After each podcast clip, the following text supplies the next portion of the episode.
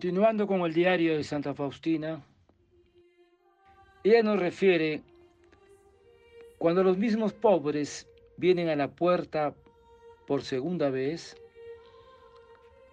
los trato con más dulzura y no les manifiesto que ya habían venido una vez para no incomodarlos.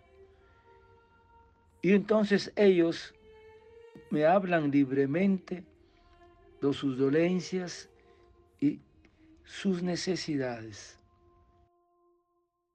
Aunque la hermana me dice que no se debe comportarse así con los mendigos y me da con la puerta en las narices cuando ella no está. Los trato como lo trataría mi maestro. A veces se da más sin dar nada que dando mucho, pero con rudeza. A menudo el Señor me da a conocer dentro de mí a las personas con las cuales trato en la puerta. Un alma digna de compasión quiso decir algo espontáneamente. Aprovechando la ocasión, le hice conocer con delicadeza en qué miserable estado estaba su alma. Se alejó con una mejor disposición de ánimo.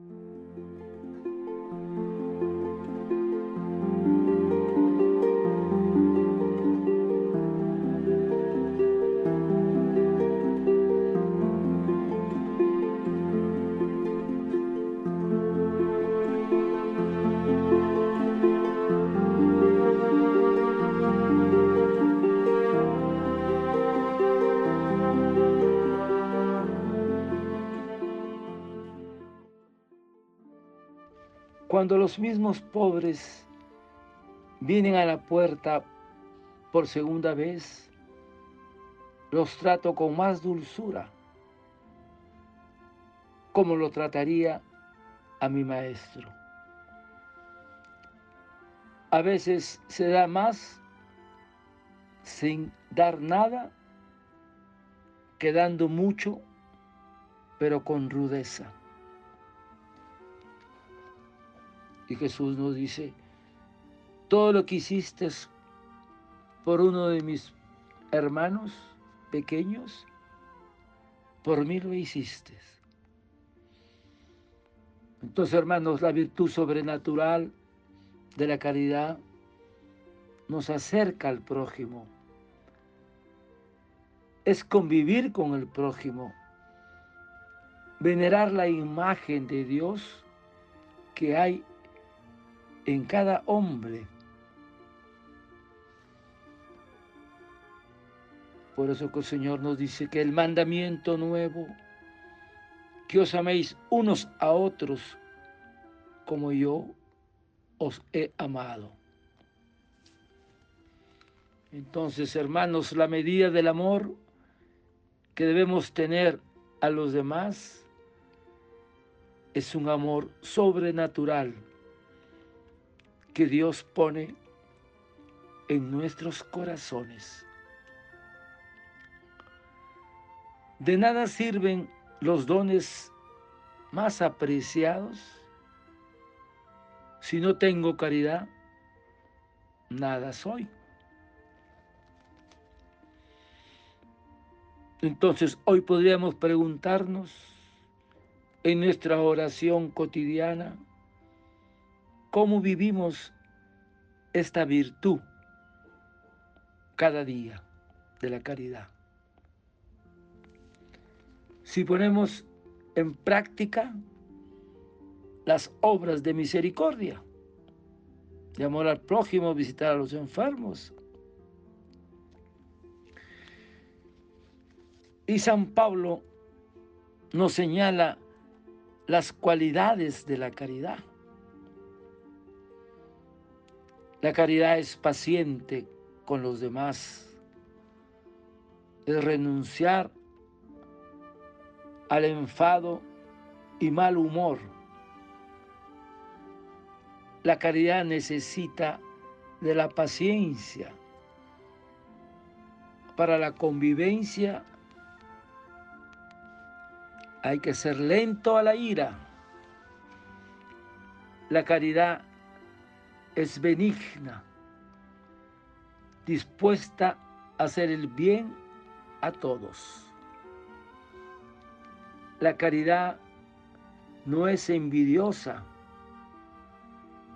porque ella entristece el bien ajeno. En cambio, la caridad se alegra de los demás. Porque la envidia rompe la amistad. Es la madre del odio, la envidia. La hija del orgullo. La caridad no obra con soberbia, ni es jactanciosa, porque sin humildad no puede haber amor.